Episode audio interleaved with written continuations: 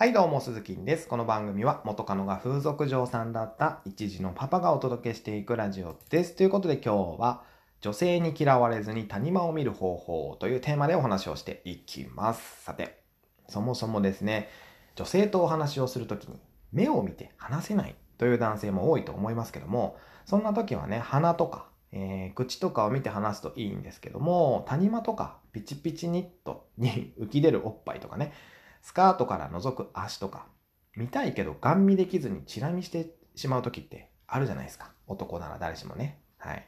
ガンガンチラ見しますけども。えー、そしてよくご存知だと思いますが、男性のチラ見っていうのは100%必ず女性にバレているわけですね。うん。なので、あ、今チラッと見たなこいつって思われてます。そして、あ、こいつキモいわって思われて嫌われていくわけですけども、男の差がとしてそれは見ちゃうじゃないですか。そこに谷間があればね。うん、だって、道端に1000円落ちてたら絶対見るでしょ。ほぼ生理現象なんですよ。男のチラ見っていうのは。でも仕方ないで済まされないですよね。嫌われちゃうわけですから。ね、そんな時の対処法ですが、えー、今から谷間見ますと、正直に伝えましょうと いうことですね。そんなことできるかいと思ってる方いるかいるかもしれないですけども、きっと女性はね、今から谷間見ますって男に言われたら、は？やめてよと言いながら谷間を隠すと思うんですよ。で、でも、でもね、しばらくしたらまた谷間が出現するんですよ。そういう服装なんですから。一時隠したところでね。うん。隠せるのは一時だけなんですよ。そしたら今度は、ちょっと写真撮るわって言いながら、谷間にスマホを向けましょう。すると今度はですね、何考えてんねんって怒られると思います。でもね、でも、それでいいんですよ。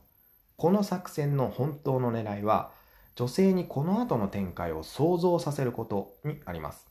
えー、まあ、梅干しの話とかすると口の中が酸っぱくなるのと一緒で、自ら下ネタをぶち込むことで、その後のこと、つまりは、えー、おせっせをする、ちょめちょめをする可能性っていうのを想像させることができるわけですね。こう、結婚式でいきなり乾杯の温度を取らされるよりも、事前に乾杯の温度お願いねって言われてた方が、心がざわつかないのと一緒ですね。えー、ちょめちょめの可能性を事前に想像してもらうことで、女性の中で勝手に、勝手にですよ、心の準備をしてもらうことができるんですね。それも強制的に。はい。だから、どうやっても下ネタに持っていけない時こそ、強制的に今から谷間見ますとか、ちょっと足組んでもらっていい？とかね。どんなことでもいいので、ちょっとエロい目線で見てるよってことをどうにかして伝えてほしいんですよ。まあ、ある程度の関係性ができてからの話ですけどね。初対面とかでこれやっちゃうと えらいことになっちゃうんで。まあ、あの、それまでにね、ちゃんとある程度の関係性さえ築けていれば、即座にビンタされて、コップの水を頭からかけられることなんてないわけですから、笑いながら、ちょっとやめてよって言われるだけですから、ね。で、ちゃんと谷間も見れるわけですよ。しっかりね。えー、そう。で、その後の準備も完了しますしね。さらには、この人正直な人だなって思われることもあると思うんですね。僕はよく、えー、ちょっと足組んでもらってもいいって言って、いやー、この角度から見る足が好きなんだよなーなんて言いながらしれっとスマホ出して写真撮ったりするわけですけども、当然やめてよとは言われますね。はい。でも僕がそういうキャラだって知っているので、えー、本気で怒られること、怒られることはまずないですね。ちょっと半分笑いながら、ちょっとやめてよ、またそんな人前で、みたいなことを言われながら、パシャパシャっと写真を撮るわけなんですけども、はい。